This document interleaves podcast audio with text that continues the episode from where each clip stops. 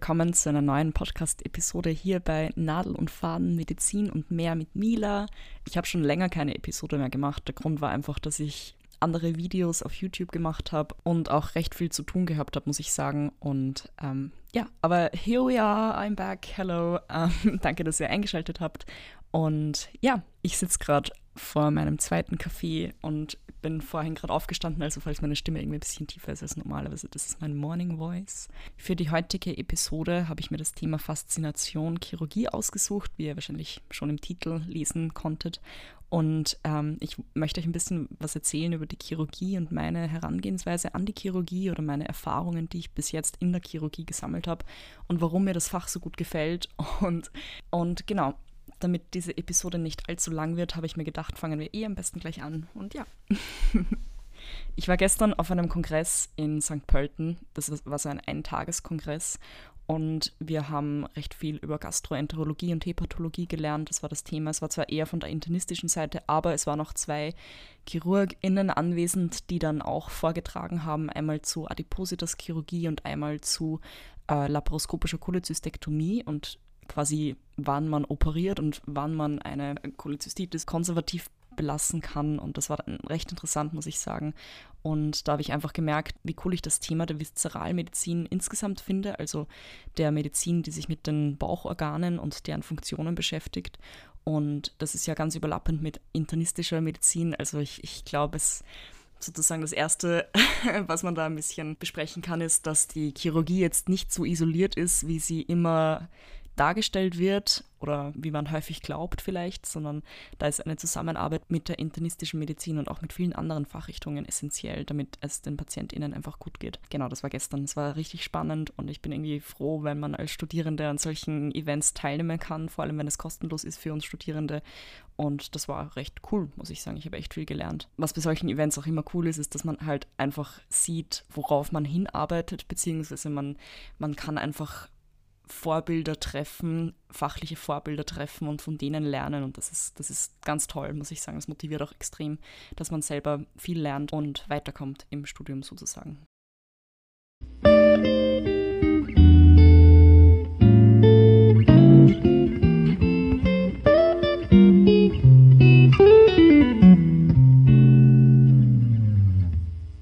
Wie bin ich zur Chirurgie gekommen? ähm, ich glaube, im Medizinstudium in Österreich ist es ganz häufig, dass eine der ersten Formulaturen, also eine der ersten Wochen Praktika, die man machen muss im Rahmen des Studiums, meistens in den Ferien, äh, auf der Chirurgie abgelegt wird. Also Anatomie ist ja einer der grundlegenden Basiskenntnisse im Medizinstudium und das lernt man meistens ganz am Anfang und da bietet es sich natürlich irgendwie an, dann auf einer Chirurgie ein Praktikum zu machen, damit man die Anatomie sozusagen in vivo, also im lebenden Menschen, nicht nur an den Sezierkursleichen, lernt und auch wiederholen kann. Und ähm, ja, deswegen machen, glaube ich, ganz viele Studierende ihr, ihre erste Formulatur auf einer chirurgischen Abteilung, sei das jetzt eine allgemein viszeralchirurgische Abteilung, eine Herz-Thorax-Chirurgie, HNO, solche Fachrichtungen, also Fachrichtungen, die zumindest irgendwie operativ tätig sind, zumindest teilchirurgisch. Und so war es auch bei mir. Meine allererste Formulatur im Februar 2000 2019, glaube ich. Ich war da im dritten Semester fertig. Ja, 2019 muss das gewesen sein. Das war auf einer allgemeinen viszeralchirurgischen Abteilung in einem äh, peripher periphereren Krankenhaus. Und ich bin da zwar dann leider während der Formulatur krank geworden und habe dann eine, eine Woche noch im Herbst nachgeholt, aber das war total toll. Also ich war im, am ersten Tag natürlich noch super schüchtern. Ich war alleine als Formulantin auf der Abteilung. Das heißt, ich konnte mich an niemanden sozusagen dranhängen. Ich habe alle, alle Arten von Büros, Kartenbüro, Wäsche etc. habe ich selbstständig aufsuchen müssen und ähm, war natürlich komplett verwirrt. Ich habe irgendwie davor noch nie wirklich so einen Berührungspunkt mit Krankenhäusern gehabt. Da habe ich mich dann ein bisschen durchgekämpft, aber es war total toll, weil da waren dann chirurgische Assistenzärztinnen und Oberärztinnen, die sich um mich angenommen haben und mir dann gleich Dinge erzählt haben. Und ich kann mich noch erinnern, eine Ärztin, mit der ich tatsächlich jetzt auch öfters zusammenarbeite, ähm, die war damals in diesem Krankenhaus und die war so das tolle Vorbild für mich. Ich bin bei ihr in der Ambulanz drin gesessen und sie hat mir so viel erklärt und ich hatte zwar keine Ahnung, weil ich Pathologie noch nicht gelernt habe damals, weil das erst im vierten Semester bei uns Stoff war, aber ich bin dann auch ja, mit ihr ins OP gekommen und dann mit einer anderen Oberärztin habe ich auch noch operiert, die mich sogar so, äh, jene von euch, die vielleicht Medizin studieren, vielleicht sagt euch das was, ich habe dann bei einer Varizenoperation die Seitenastexerese machen dürfen. Das ist halt, ich sag mal, schon advanced und dafür, dass ich im dritten Semester war oder im vierten Semester damals, dann beginnendes viertes Semester, das war schon richtig cool und ich kann mich noch erinnern, ich habe meinem besten Uni-Freund, dem Tom, dann eine WhatsApp-Nachricht geschrieben und habe gesagt, hey Tom, ich habe gerade meinen zweiten Tag auf der Chirurgie oder so hinter mir. Das ist das Coolste ever. Ich fühle mich so wohl in dieser Fachrichtung. Es ist extrem spannend. Die Morgenbesprechungen sind schon so cool und dann vergeht der Tag so schnell. Du bist einmal da, einmal in der Ambulanz, einmal auf der Station, einmal im OP, dann wirst du wieder dort gebraucht, dann musst du wieder das machen, dann liest du dir das durch, dann braucht dich die Radiologie für irgendwas, bla bla bla. Also es ist total vielseitig irgendwie und das hat mich fasziniert damals damals schon, genau. Ähm, genau, das war meine erste Formulatur-Experience. Ich habe natürlich bis jetzt schon öfters, also bis zum heutigen Zeitpunkt öfters auf einer Chirurgie formuliert. Ich war dann eben im selben Jahr im Herbst nochmal dort und dann auch noch letztes Jahr vier Wochen auf der Chirurgie an meinem Uniklinikum. Das war auch total cool. Und man merkt einfach so krass, wie, die, wie steil die Lernkurve ist in der Chirurgie, also wie, wie sehr du weiterkommst, wenn du dich dafür interessierst und ein bisschen eine Energie reinsteckst, dass du die Dinge, die du machst, einfach besser machst und ein bisschen was lernst daheim dann noch einfach nach einer Formulatur ein bisschen was durchlesen und so. Und das, das hat mich einfach fasziniert, muss ich sagen. Also wie mich das gecatcht hat. Genau.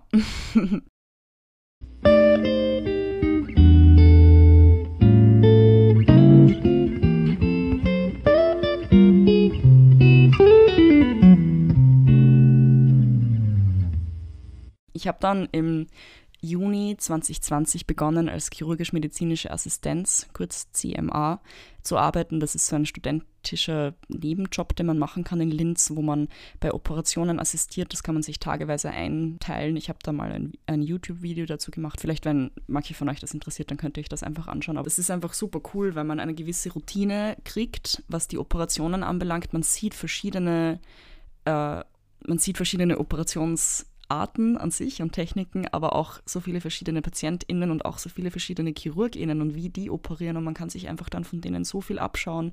Und es gibt dann auch so viele ChirurgInnen, die ganz toll sind und einem viel erklären und einem viel machen lassen und sich Zeit nehmen, obwohl sie eigentlich keine Zeit haben in ihrem Beruf. Und das ist total, also mich hat das fasziniert. Generell, ich glaube, dass es überall so ÄrztInnen gibt, die einfach sich dann wirklich um einen annehmen, wenn sie merken, dass man sich für das Fach interessiert, weil man ja quasi eine zukünftige Kollegin sein könnte.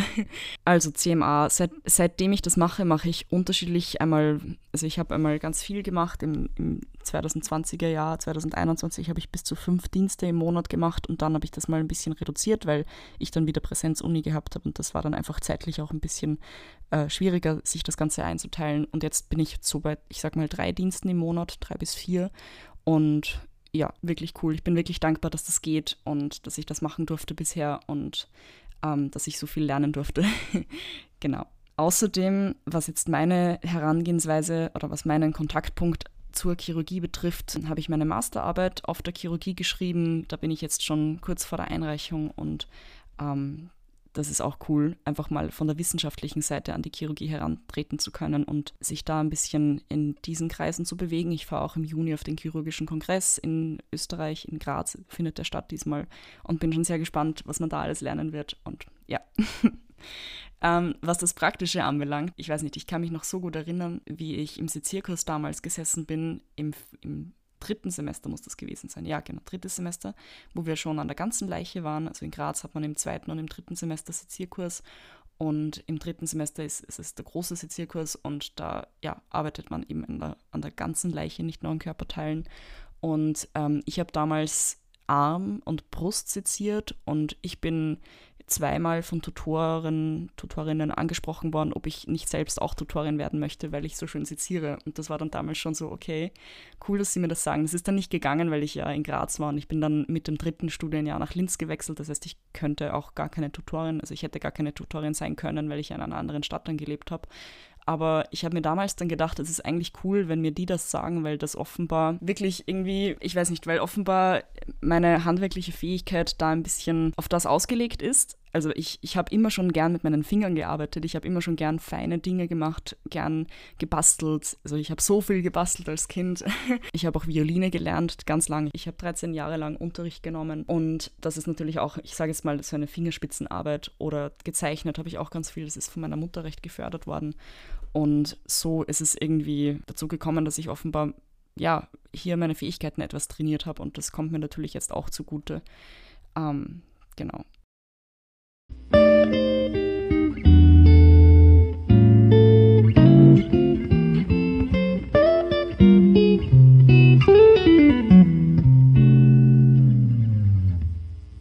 Was mir so gut gefällt an der Chirurgie an sich als Fach, also hier beziehe ich mich jetzt eher ein bisschen auf die allgemeine Viszeralchirurgie, weil das einfach jenes Fach ist, mit dem ich am, bis jetzt am meisten Berührungspunkte hatte und das mich auch bis jetzt am meisten gecatcht hat und das ich wirklich, wirklich cool finde.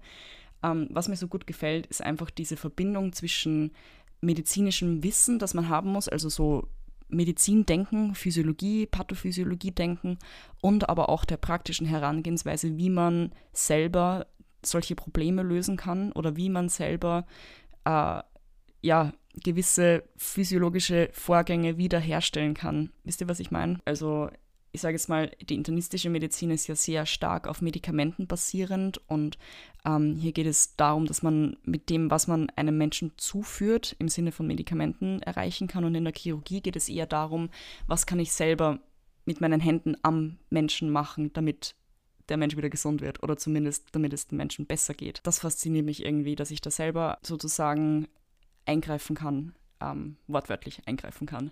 Die Chirurgie ist für mich ein essentielles Fach. Es ist auch ein, ein, eines der ältesten Fächer in der Medizin, was so diese Medizingeschichte anbelangt. Und ja, das ist einfach, das ist einfach cool finde ich. Was ich besonders schätze an der modernen Viszeralmedizin ist die interdisziplinäre Kooperation, die es braucht, um für die PatientInnen gut zu sorgen und ich finde von den internistischen Fächern, jenes Fach, das mich auch bisher am meisten interessiert, ist Gastroenterologie und Hepatologie. Ich habe da auch schon mal formuliert letzten Sommer und das ist sozusagen, wenn ein internistisches Fach, dann wäre es dieses internistische Fach für mich. Und ich finde einfach diese Überschneidung mit der Viszeralchirurgie total spannend und ist auch eben irgendwie das, was ich später arbeiten möchte, muss ich ganz ehrlich sagen. Also wenn ich gleich in eine Fachrichtung gehe nach dem Studium und nicht vorher irgendwie Turnus oder so mache, dann würde es auf jeden Fall die allgemeine Viszeralchirurgie sein. Und das ist auch irgendwie das, wozu ich momentan am meisten tendiere, weil ich glaube, dass das echt ein Fach ist, das mich mein ganzes Leben lang interessieren kann. Und das ist extrem wichtig, denke ich, in der Medizin. Und es ist auch ein Fach, wo sich total viel tut in der Forschung und wo man total viele spannende Dinge erforschen kann und auch selbst hier ein bisschen mithelfen kann und sich konstant verbessern kann. Also man, man kann immer dazu lernen. Und ja, das ist meine Faszination zur Chirurgie. Und ähm, ich habe jetzt sicher ganz viele Dinge, die ich eigentlich sagen wollte, vergessen. Aber damit diese Episode nicht ultra lang wird, habe ich mir gedacht, erzähle ich euch noch zum Abschluss von einem medizinischen Wort, wie immer, das ich gerne ein bisschen erklären würde. Und das Wort für diese Episode ist Hernie also H-E-R-N-I-E. -E. Und das ist das Fachwort sozusagen für einen Bruch, also einen äh, Bauchwandbruch, zum Beispiel, wenn man von äußeren Hernien äh, spricht. Und eine Hernie ist im Endeffekt eine Aussackung, wo, ja, wo dann Gewebe eintreten kann. Und das ist eines der häufigsten Krankheitsbilder in der Chirurgie, die auch eben dann von der Chirurgie behandelt werden. Und man unterscheidet dazwischen verschiedenen Hernienarten. Ich beschreibe jetzt einmal nur die äußeren Hernien. Da gibt es die Leistenhernie, die Nabelhernie, die Narbenhernie oder die Schenkelhernie. Und das ist, also jetzt bei einer äußeren Hernie, stellt euch vor, ihr habt eben die Bauchwand und dann gibt es eine kleine Stelle, die ist ein bisschen schwach vom Gewebe. Die kann den, den Bauch einfach nicht mehr so straff zusammenhalten. Und das ist wie wenn man von innen nach außen so ein bisschen drückt, ja, und dann entsteht so eine Art e-, Eindellung und da kann dann Gewebe reinrutschen. Darm zum Beispiel ist ein bisschen gefährlich, wenn Darm reinrutscht. Oder Fettgewebe ist auch ganz oft drin. Und man muss da dann immer ein bisschen aufpassen, dass sich das nicht drinnen verfängt und nicht mehr rauskommt, auch weil, weil der Druck in diesem Herniensack, in diesem Bruchsack ein bisschen höher ist als im restlichen Bauchraum. Und wenn sich Darmschlingen drin verfangen und dann womöglich einzwängen, dann wäre das ein ziemlich, also dann ist das ein ziemlicher Notfall in der Chirurgie, weil äh, der Darm nicht so lange ohne Blutversorgung sein kann, wenn er eingezwängt ist. Wenn der Darm abstirbt, musst du ihn entfernen. Und das ist dann natürlich eine dementsprechend große Operation mit einer Resektion, also einem Ausschneiden von Darm und dann muss man das wieder zusammennähen und ja, das ist natürlich super kompliziert. Darum muss man da ein bisschen aufpassen und ja, darum werden Hernien auch so oft operiert oder müssen so oft operiert werden. Es gibt ein paar Risikofaktoren für Hernien, aber generell ist zum Beispiel in der Leistenhernie einfach dieses Leistengewebe eine Art natürliche Schwachstelle und das kann besonders bei Männern ganz oft passieren, weil einfach aufgrund der embryologischen Entwicklung und der ja, Entwicklung durch die Hodendistension etc. hier die Bauchwand ein bisschen schwächer ist. Genau, Hernien sind einfach super häufige Operationen. Eine der am häufigsten durchgeführten Leistenoperationen ist zum Beispiel die Lichtenstein-Operation, wo man eben ein so ein Netz einlegt, damit die Bauchwand dann nicht wieder aussackt und die Schwachstelle gestützt wird. Und ähm, genau, ich habe schon oft bei Leistenhennen assistiert, das ist immer ganz nett, das sind relativ kurze Operationen und das sind auch Operationen, wo man Oh, meine Katze, hallo. Ich wollte sagen, das sind doch Operationen, wo man, wenn man als Assistenzärztin oder als Assistenzarzt auf einer chirurgischen Abteilung anfängt, auf einer allgemeinen viszeralchirurgischen Abteilung, ähm, ja, das sind Operationen, die man da am ersten dann mal lernt zu Beginn und genau, so viel zum Thema Leistenhernenoperation, beziehungsweise Hernie an sich, Hernienbegriff. Meine Katze ist gerade auf den Tisch gehüpft. Hallo.